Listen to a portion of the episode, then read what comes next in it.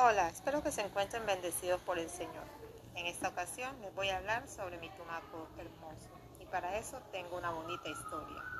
Contaban mis abuelos que hace mucho, muchos años, al comienzo de los tiempos, tres enormes peces rojos salieron a recorrer los mares del mundo.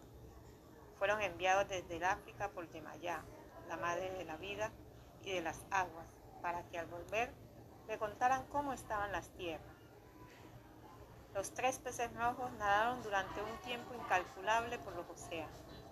Un día, después de navegar sin parar, se sintieron cansados y decidieron reposar a las orillas de los manglares del Pacífico El clima, los sonidos de los animales y el oleaje abrillaron a los peces hasta que cayeron en un profundo sueño.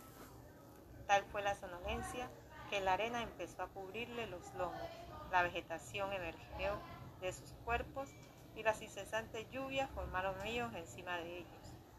Así fue como los peces se transformaron en las tres islas, Tumaco, Viciosa y El Morro.